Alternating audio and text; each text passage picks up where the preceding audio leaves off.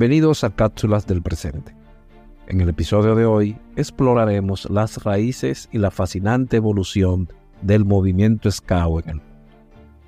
Desde sus inicios hasta convertirse en un fenómeno global, el escultismo, como también se le conoce en español, ha dejado una huella indeleble en la vida de millones de jóvenes. Hola, soy Aldrin Santiago del podcast Antén Hoy los invito a embarcarse en este viaje a través de la historia del escultismo. Según la Organización Mundial del Movimiento Scout, a día de hoy se cuentan 57 millones de scouts y personas voluntarias en el mundo. Este grupo de voluntarios ha realizado más de 16 millones de proyectos y acciones de servicios comunitarios, que suman 2.700 millones de horas invertidas. Paradójicamente, esta larga historia de lucha por la paz y la igualdad empezó en un contexto de guerra. Robert Vander Power fue coronel del ejército británico y participó en la defensa de la ciudad sudafricana de Mafeking en la Segunda Guerra Boer. Durante este asedio, que duró siete meses, Van Power contó con un cuerpo de cabretes de entre 12 y 15 años, que se encargaron de transmitir mensajes, curar a los heridos y vigilar los movimientos del enemigo. El coronel se sorprendió del potencial y la valentía de los adolescentes y decidió explotar estas capacidades en tiempos de paz.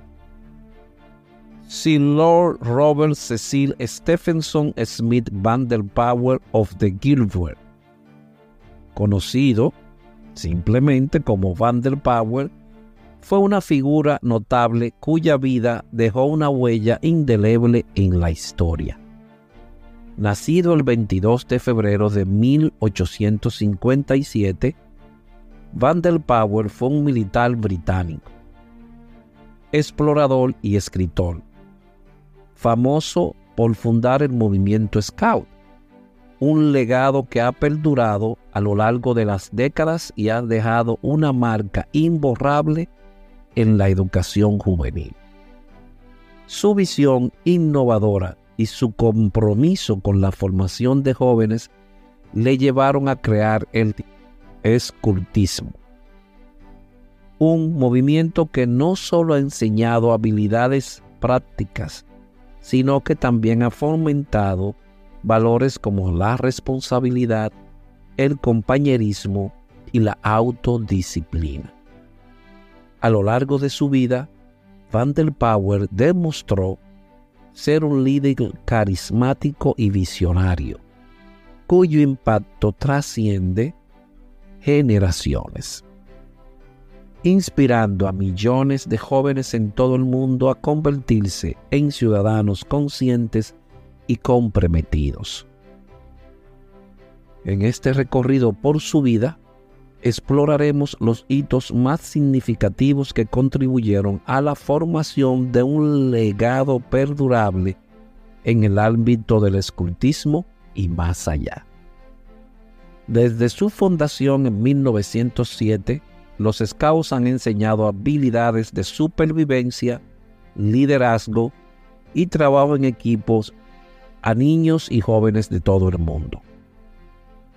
Su influencia se extiende por más de 200 países y territorios, y su legado es inmenso. Descubriremos cómo los scouts han evolucionado a lo largo de los años, adaptándose a los cambios sociales y culturales, y cómo han seguido inspirando a jóvenes a través de su lema siempre listo. Así que, prepárate. Vamos a conocer de los scouts. Según la Real Academia Española de la Lengua, el escultismo es una corriente o movimiento de juventud que procura la educación total e integral de la persona a través de la autoformación y el pleno contacto con la naturaleza. Etimológicamente la palabra viene del inglés to scout, que quiere decir explorar, influenciado por el catalán escortar. El escultismo, también conocido como scouting, es un movimiento infantil y juvenil que busca educar a niños y jóvenes con base en valores, juegos y entrenamientos al aire libre como método de enseñanza no formal. Sus directrices fueron establecidas en el manual Escultismos para Muchachos de 1908 de Robert Stephenson Smith Van der Powell, quien en 1909 fue nombrado caballero como consecuencia del éxito del libro y del primer campamento experimental Scout, nació en 1910 el movimiento. Inicialmente tuvo presencia en Europa, pero rápidamente se extendió a otras partes como Chile, Estados Unidos y Canadá. El movimiento da énfasis a las actividades lúdicas con objetivos educativos, las actividades al aire libre y el servicio comunitario. Estas dos últimas con el objeto de formar el carácter y enseñar de forma práctica valores humanos a niños y jóvenes. Generalmente, las asociaciones Scout están divididas en grupos de acuerdo a la edad o grado escolar llamadas ramas o secciones. Los niños entre 8 y 11 años entran en la rama de lobatos o lobeznos. La rama Scout comprende a los niños entre 10, 11 a 13 y 14 años, los caminantes. Van desde los 13 a 14 años a los 16 y 17 años y los rovers son los jóvenes entre 16 y 17 y 20 y 21 años. La metodología del movimiento se adapta a las diferentes edades, aunque en esencia es la misma en todas las ramas. Además de las ya mencionadas, existen familias o unidades especiales para niños de 4 a 7 años, conocida como CUBS. En Latinoamérica se les llama castores o cachorros. Robert Van der Power, general inglés, destacó particularmente por la heroica defensa que hizo de Mafeking durante 217 días en el transcurso de la Guerra de los Boer 1899 a 1902 así como ser el fundador de los Boy Scouts en el 1908, organización en la que Van der Powell era a menudo designado con sus iniciales BP, también ayudó a su hermana Agnes Van der Powell en la gestación de la rama femenina de la organización Las Chicas que Guían.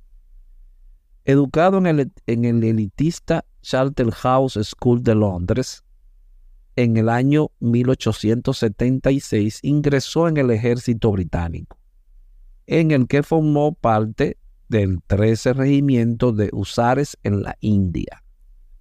Entre los años 1884 y 1885, Van der Powell participó en las guerras de Benyuchalán y Sudán en donde sorprendió gratamente al Estado Mayor por el magnífico uso que hizo de globos aerostáticos para observar los movimientos enemigos. Desde el 1888 al 1895 estuvo sucesivamente designado en la India, Afganistán, Zululandia y Ashanti, actual Costa de Oro. En esta última guerra estuvo al mando de un batallón de indígenas que se destacó por su fiereza en la lucha cuerpo a cuerpo con el enemigo. Poco antes del estallido de la Guerra de los Boer, 1899-1902, Van der fue enviado a África del Sur, donde desempeñó varios puestos de relevancia que le sirvieron para ascender en el escalafón militar. Sirvió como oficial del Estado Mayor en la campaña de Matebeleland, actual Zimbabue, y detentó los grados de coronel de caballería no regular en Sudáfrica y teniente coronel de la Quinta Guardia de Dragones. En la guerra de los Boers, defendió con valentía y con apenas 1.200 hombres. 1.200 hombres desde el 12 de octubre de 1899 al 17 de mayo de 1900 la plaza de Mafeking contra un numeroso ejército boer, hasta que fuerzas inglesas acudieron a levantar el sitio. Como premio a semejante comportamiento, Van der Power fue ascendido al grado de general. Entre los años 1900 a 1903, estuvo al frente de la organización y dirección de las fuerzas policiales en la región del Transvaal. De regreso a Inglaterra fue nombrado inspector general de caballería y fundó en el año 1904 la Escuela de Caballería Meterabón en Wiltshire.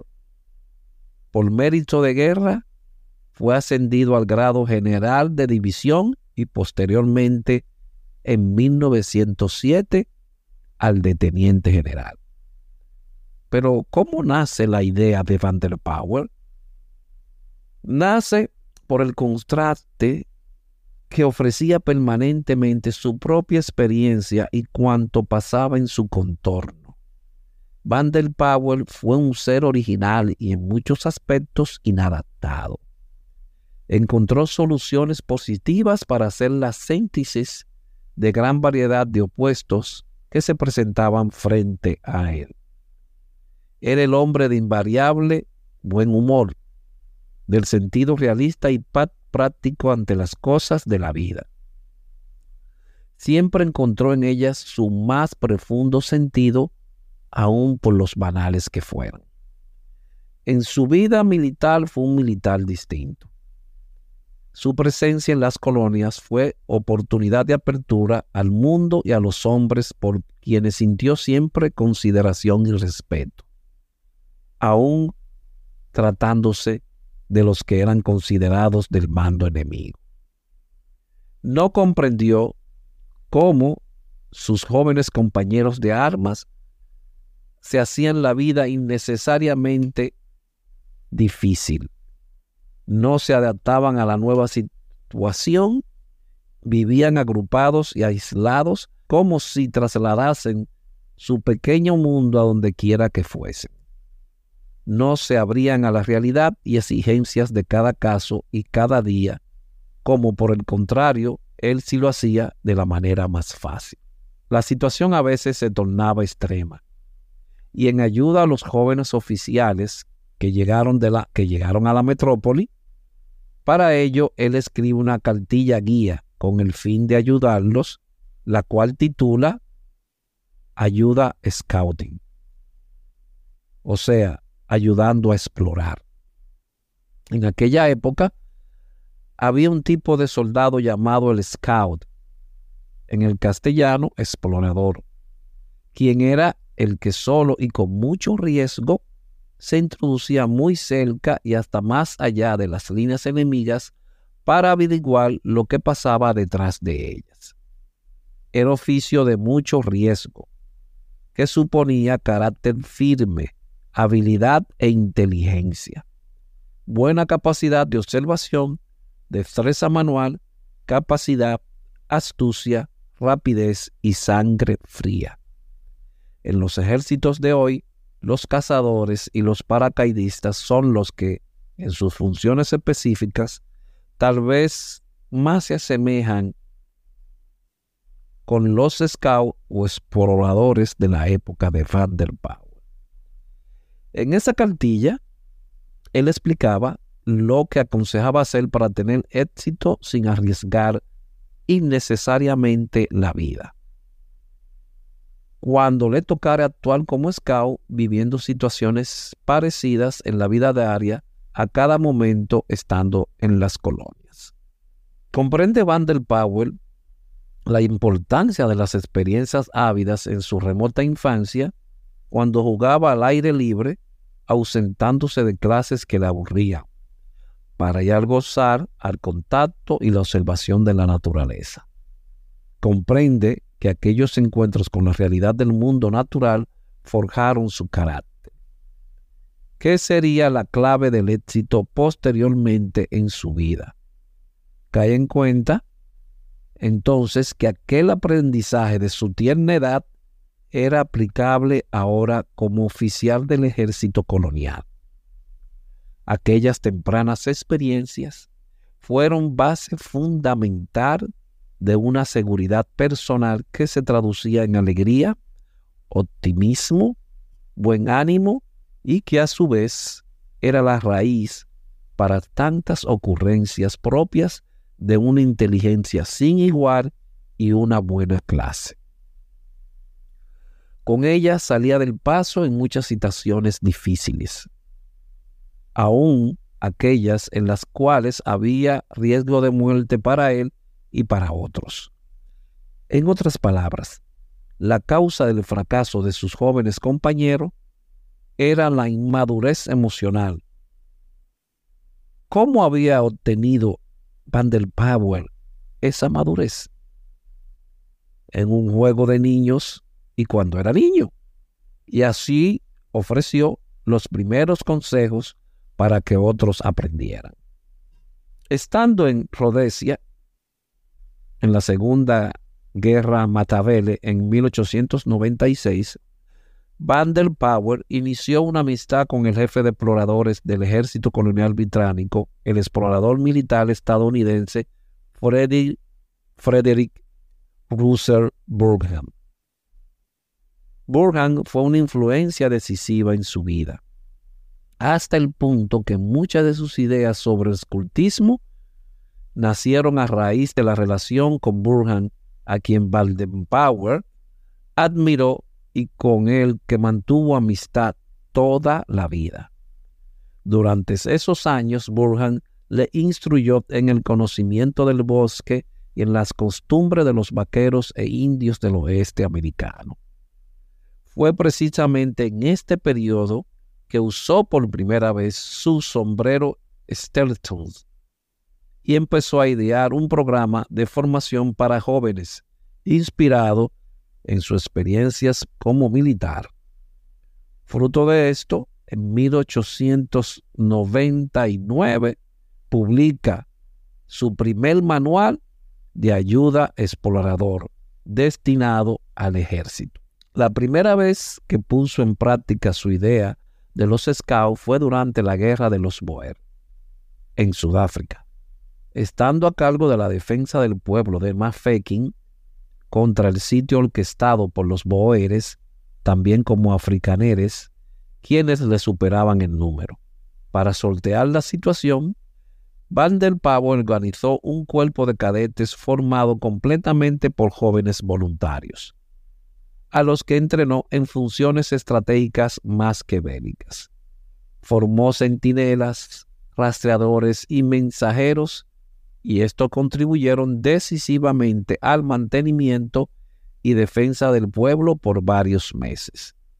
Al terminar, cada cadete recibió una insignia, combinación entre la punta de una brújula y la punta de una lanza, similar a la flor, exactamente, a la flor de lis, que adoptaron más tarde los Scouts. Como resultado, tras esta campaña, Powell alcanzó el estatus de héroe nacional. Por ende, su primer manual de ayuda explorador se convirtió en bestseller. Ya de regreso a Inglaterra y animado por el éxito, Van der Powell reescribió Ayudas para ser scout o para ser explorador. En 1907 tenía terminado un bosquejo de niños patrullas. Ese mismo año puso en práctica sus nuevas ideas. Reunió un grupo de 20 jóvenes de distintas clases sociales separados en cuatro patrullas, lobos, toros, cuervos y chorlitos, en un campamento en la isla de Broncea. Este campamento, celebrado entre el primero y el 9 de agosto, fue el origen del movimiento Scout y un gran éxito. Probó que su entrenamiento y métodos eran atractivos y eficaces para todos los jóvenes. Van der Power encontró a su vuelta así lo que podría llamarse un problema juvenil en la Inglaterra de aquellos años, y se preocupó y pensó que su ayuda para ser explorador serían útiles también para el uso civil. En otras palabras, compartir sus experiencias de su secreto del éxito en su realización como persona, no para ser buenos oficiales coloniales, sino para hacer buenos ciudadanos. El fin era legítimo siempre, pues en uno y otro caso se necesitaban individuos de carácter, no de carácter necio o de mal carácter, sino individuos con un temple emocionalmente estable capaz de dar respuestas positivas, apropiadas e inteligentes a los, divisos, a los diversos problemas de la vida real. Desarrollar el carácter era lograr de manera natural un grado de seguridad y confianza que permitiese enfrentar la vida con un optimismo, alegría y un íntimo sentimiento de seguridad.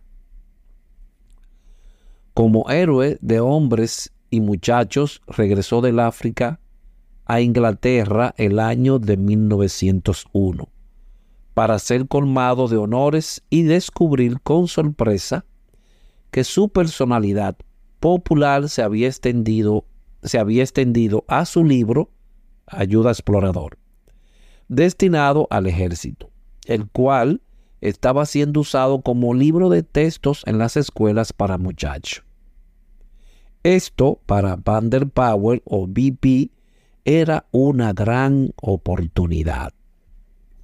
Se dio cuenta de que ahí estaba la ocasión para ayudar a los muchachos de su patria a convertirse en jóvenes fuertes, se puso a trabajar recopilando sus experiencias en la India y en el África entre los Zulus y otras tribus salvajes. Recopilando sus experiencias en la India, se hizo de una biblioteca especial y leyó todo lo relativo a la educación de los muchachos a través de las edades, desde los muchachos espartanos los antiguos británicos y los indios pieles rojas hasta nuestros días. Van der Powell desarrolló despacio y con sumo cuidado la idea del escultismo. Deseaba estar seguro de que daría resultado. Así pues, en verano de 1907, llevó a un grupo de 20 muchachos a la isla de Broncea en el Canal de la Mancha, al primer campamento scout que el mundo contempló. El campamento fue un gran éxito. Cerca de Poole, ciudad al sur de Inglaterra, allí en 1907 hizo con treinta y tantos muchachos la primera prueba. Allí fue el escenario donde aceptó el reto. ¿En qué consistía esta prueba? en acampar organizadamente, leamos bien, organizadamente y no anárquicamente ni desordenadamente. Organizadamente quiere decir con distribución de responsabilidades individuales, que se orientan en su acción al bien propio y colectivo simultáneamente, cumpliendo aquello que lo que es bueno para uno lo es para todos.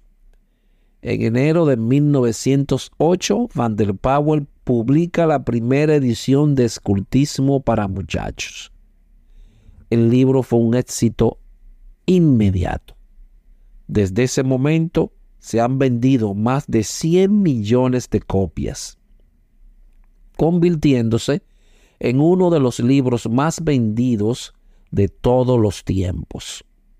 Entonces, Van der Powell solo pretendió proveer un método de entrenamiento para niños que pudiese ser adoptado por las organizaciones ya existentes en su país como el Boy Scout o la ACJ, Asociación Cristiana de Jóvenes.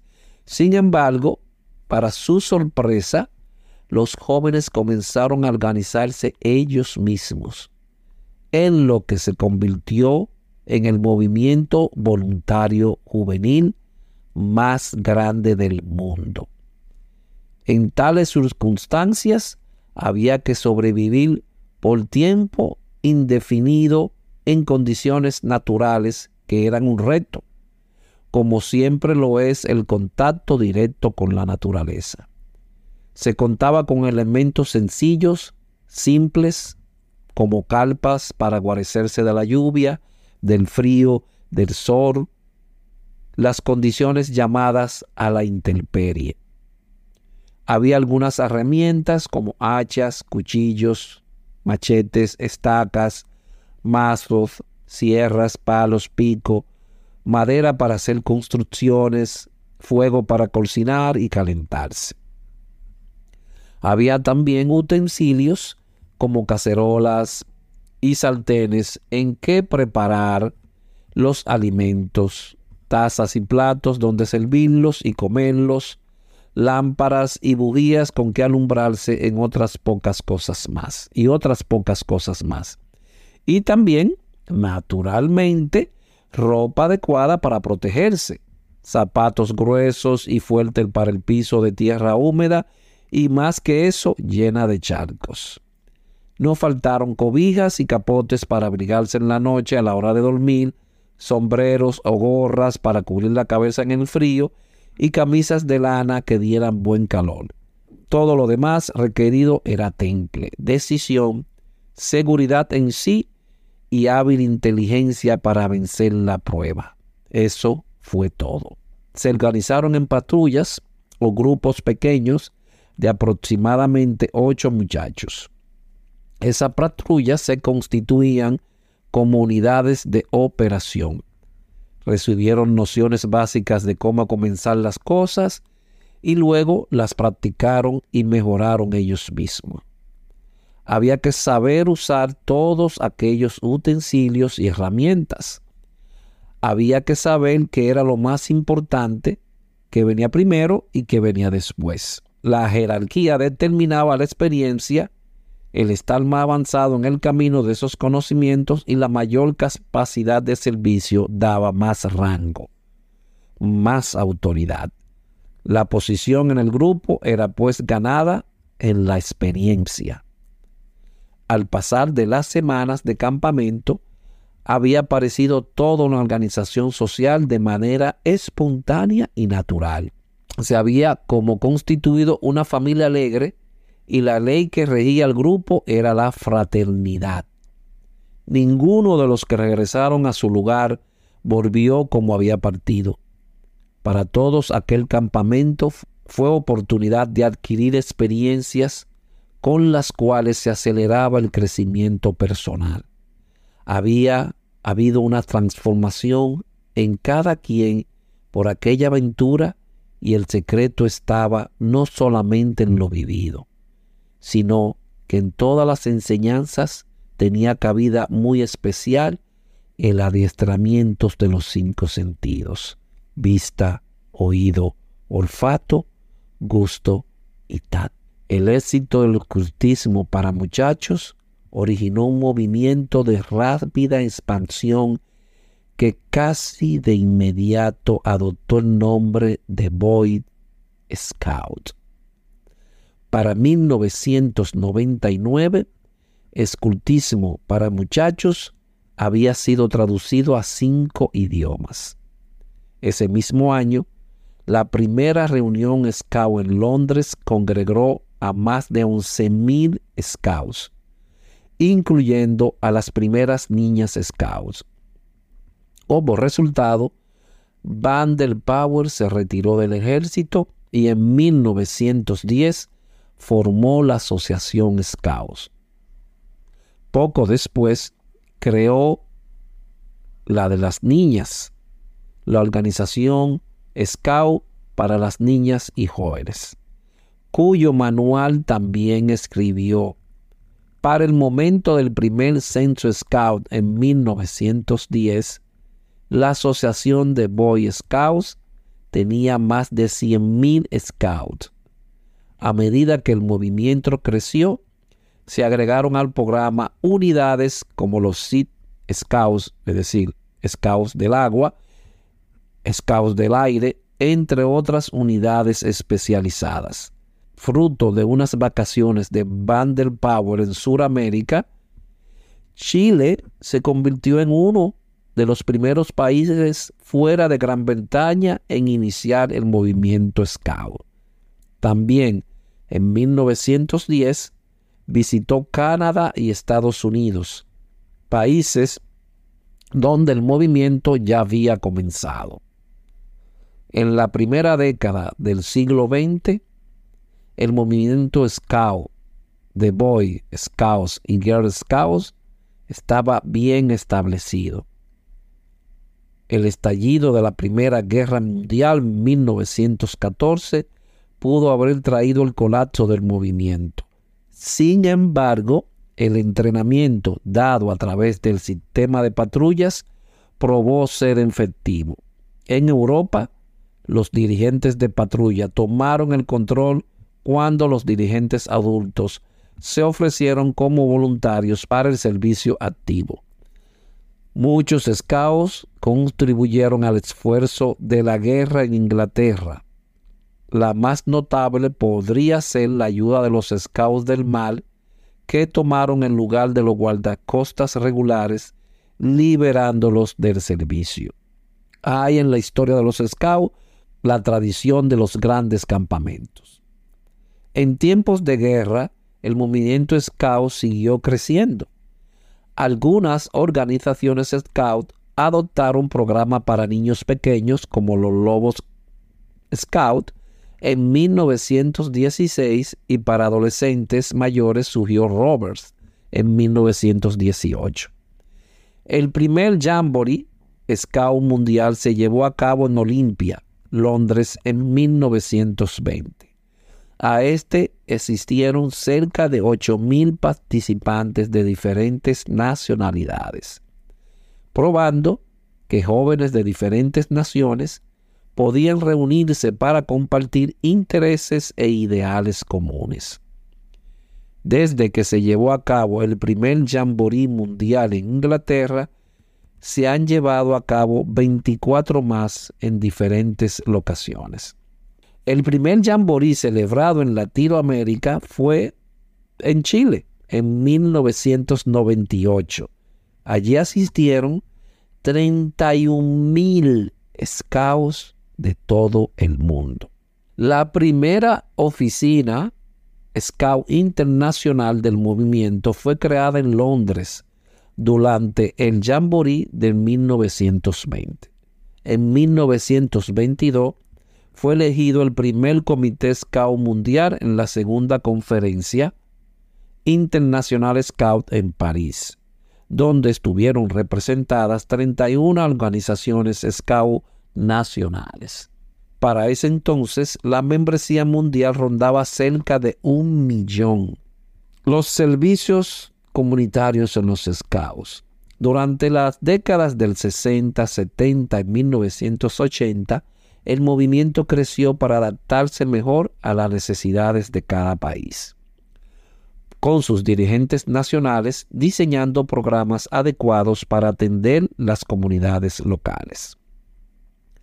En los países en desarrollo, los scouts se han involucrado en temas como la salud infantil, programas de casas a bajo costo, alfabetización, comida y agricultura.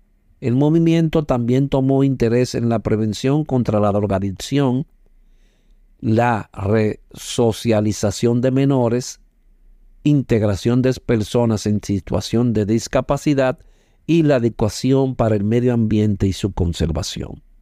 En la década de 1990, el movimiento Scout llegó a la antigua Rusia con participación en todos los países e independientes de la comunidad de estados independientes. En el año 2007, el movimiento celebró su primer centenario, 100 años de movimiento Scout, con el 21 Jamboree Scout Mundial en Highlands Park, Chelmsford, Inglaterra. Este jamboree tuvo por nombre Un Mundo, una promesa 100 años, Jamboree del Centenario. Asistieron más de 38 mil scouts. Pero hay cosas que son tradiciones dentro de los scouts. Y vamos a ver unas cuantas de ellas. Insignia Scout. Desde su origen y a lo largo de su desarrollo durante el siglo XX, el ocultismo ha adoptado una serie de tradiciones que forman parte de los elementos simbólicos del movimiento. Entre ellas está la ley y la promesa Scout hecha al inicio. La promesa Scout, por otro lado, es un compromiso solemne que los Scouts hacen al unirse al movimiento. Esta promesa refleja el compromiso de cada Scout con los valores contenido en la ley Scout y establece un vínculo de solidaridad entre los miembros del movimiento. La promesa Scout no es solo un acto simbólico, sino un compromiso activo de contribuir al bienestar de la sociedad y de actuar como ciudadanos responsables tribus scouts e insignia. La totemización es un rito especial dentro del escultismo que simboliza la transición de un scout a una nueva etapa en su desarrollo. A través de este ritual, los scouts son reconocidos y celebrados por sus logros y contribuciones al grupo. La elección de totems, animales o símbolos que representan las cualidades y virtudes del individuo, crean un sentido de conexión con la naturaleza y destaca la singularidad de cada scout en la comunidad. Las tribus scout son grupos dentro de una unidad scout más grande que fomentan la camaradería, la colaboración y el trabajo en equipo. Las insignias son símbolos visuales que representan los logros y habilidades adquiridas por los scouts, desde insignia de habilidades prácticas hasta aquellas que reconocen el servicio comunitario. Estas representaciones visuales no solo son emblemas de honor, sino también recordatorios tangibles de los valores que los scouts han adoptado. Cada insignia cuenta con una historia de crecimiento personal y contribuye a la construcción de la autoestima y la confianza. Otro muy significativo de ello es el apretón de mano izquierda.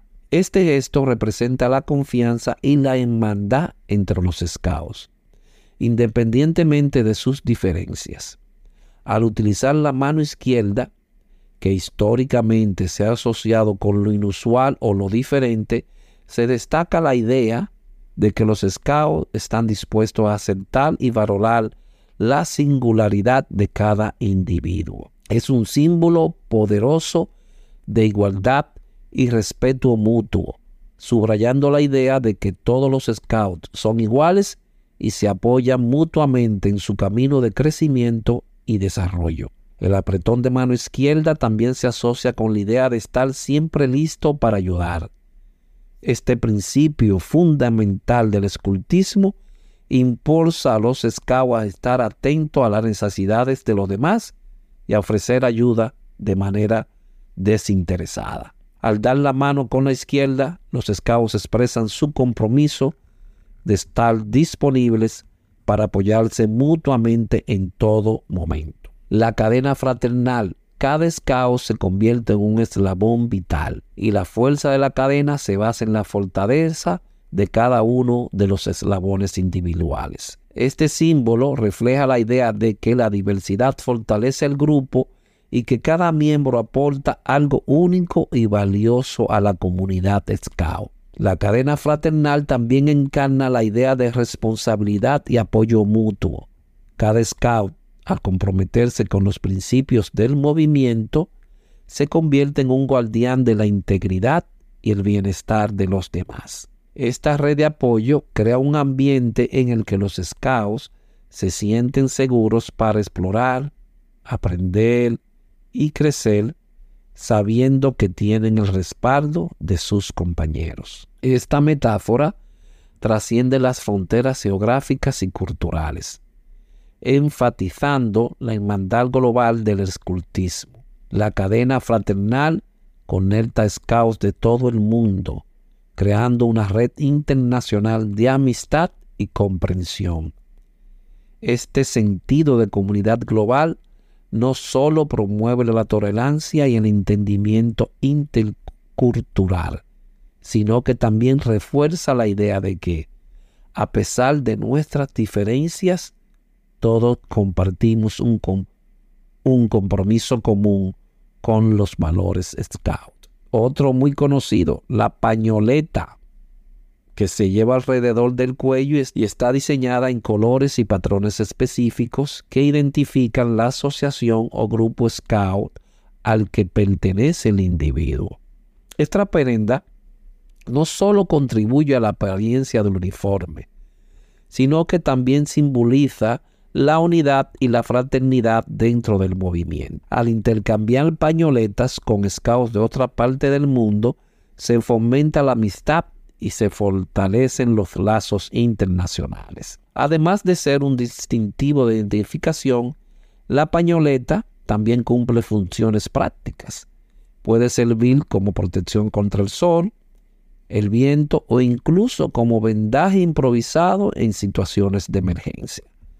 Este enfoque práctico refleja la filosofía Scout de estar siempre preparado y utilizar recursos de manera ingeniosa el himno para cada sección. En el ocultismo, cada sección, lobatos, scouts, rovers, etc., a menudo tiene su propio himno o canción características.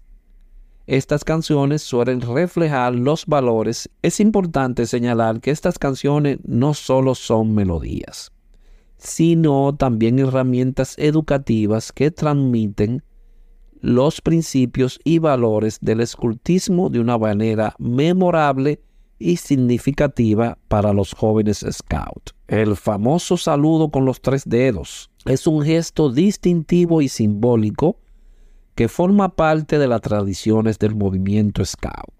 Este saludo se realiza levantando la mano derecha con los dedos índice, medio y anular extendidos, mientras pulgar sostiene el meñique.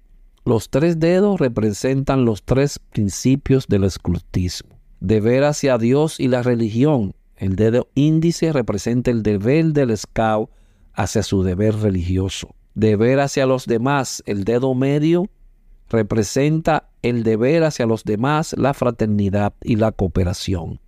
Deber hacia uno mismo. El dedo anular representa el deber hacia uno mismo, el desarrollo personal y la autosuficiencia. El pulgar sosteniendo el meñique simboliza la conexión y el apoyo mutuo en el camino scout. Este saludo es utilizado comúnmente en ceremonias, promesas y eventos scout como una forma de mostrar respeto, unidad y compromiso con los principios del escultismo. Además, es una manifestación visual de la promesa scout y sirve como recordatorio constante de los valores que los scouts han jurado seguir. Así concluimos nuestro episodio especial sobre la increíble historia de los scouts en el mundo. Desde los primeros pasos de Power hasta la expansión global de este movimiento que ha dejado una huella imborrable en la historia y en la vida de innumerables personas. Los Scouts han enseñado lecciones de liderazgo, trabajo en equipo y ciudadanía a lo largo de los años, y su legado perdura en las experiencias compartidas alrededor de fogatas, en campamentos y en la amistad duradera entre hermanos Scout. Recordemos siempre el lema Scout, siempre listos, que esta historia sirva como inspiración para seguir siendo personas preparadas para enfrentar los desafíos, aprender de la naturaleza y trabajar juntos por un mundo mejor. Gracias por unirse a este episodio de Podcast Anten de Cápsulas del Presente. Quien les habla, su afritión de siempre, Aldrin Santiago. Nos vemos en el próximo viaje a través del tiempo para descubrir más historias que han marcado nuestro pasado. Hasta la próxima, exploradores, y siempre listos.